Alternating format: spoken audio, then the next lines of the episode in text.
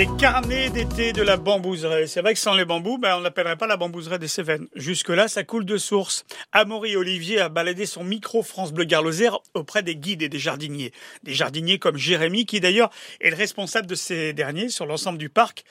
Avec aujourd'hui un gros plan sur la star de notre parc des bambouseries. Alors le, bambou, qu'est-ce qu'on peut dire vraiment concrètement sur le bambou? C'est une plante déjà, et sa particularité, je crois, c'est qu'elle pousse sur tous les continents, sauf chez nous en Europe.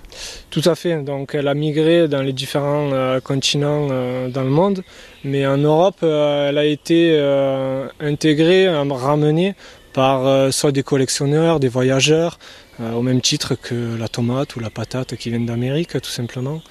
Et on s'est rendu compte qu'elle s'acclimatait plutôt bien ici.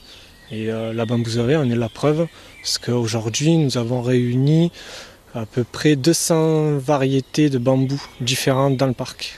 Il existe 1500, je crois, à 2000 espèces de bambou dans le monde. Oui, oui, oui, il y a une, une diversité dans le bambou qui est, qui est extraordinaire. hein. Parce que déjà, de base, c'est une poacée, donc toute cette famille est très grande. C'est une Poacée. Qu'est-ce que ça veut dire? Poacée, c'était une ancienne famille. euh, avant, on l'avait classée parmi les graminées. Aujourd'hui, euh, il y a une refonte de, de tout ça, donc c'est euh, c'est purement de la botanique. Mhm. Mais c'est une grande famille qui réunit les bambous, les herbes, tout ce qui appartient à cette famille-là. quoi. Euh, on, on voit là ici euh, le même type de bambou partout, j'ai l'impression. Pourquoi on peut, on peut voir, euh, je sais pas, certains qui ont exactement la même hauteur que d'autres, mais avec un diamètre différent?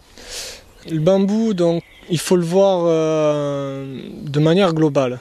Dans le sens où, pour commencer, on va avoir le rhizome. Le rhizome, lui, c'est l'énergie du bambou. Donc lui, il va tout l'hiver, il va se préparer à créer une pousse. Donc on va avoir des petits bourgeons euh, de partout sous terre sur les rhizomes. Et à ce moment-là, lui, quand le, temps est propice, le climat, la température, tout ça, on va avoir des pousses qui vont sortir du sol. Et là, il se développe en trois étapes.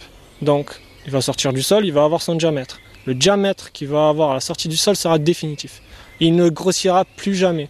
Euh, à l'instar des arbres euh, qui, eux, continuent leur développement en diamètre ou en hauteur. Le bambou, lui, non. Ensuite, justement, il va faire sa hauteur. Il faut imaginer une multitude d'assiettes empilées les unes sur les autres, et d'un coup, elles montent. C'est ce qu'on voit, les rainures en fait, quand vous parlez d'étage. Exactement. C'est euh, une antenne télescopique, ni plus ni moins. Et ensuite, euh, comme une fleur, le feuillage va s'ouvrir. Et à ce moment-là, la tige, donc ce qu'on voit ici, ne poussera jamais plus, ni en hauteur, ni en diamètre. Par contre, comme tous les, euh, les feuillages persistants, il se refera une fois par an. Donc pour les bambous, en règle générale, c'est euh, mai-juin. Donc là, euh, faut pas s'inquiéter, on va avoir des, euh, bambous avec un feuillage pas très avenant. Donc, mais c'est juste qu'ils le reforment. Et après, au mois de juillet, ils sont, ils sont magnifiques. Un magnifique nœud de bambou de la bambouserie de Générargues, Anduze, Anduze, les deux.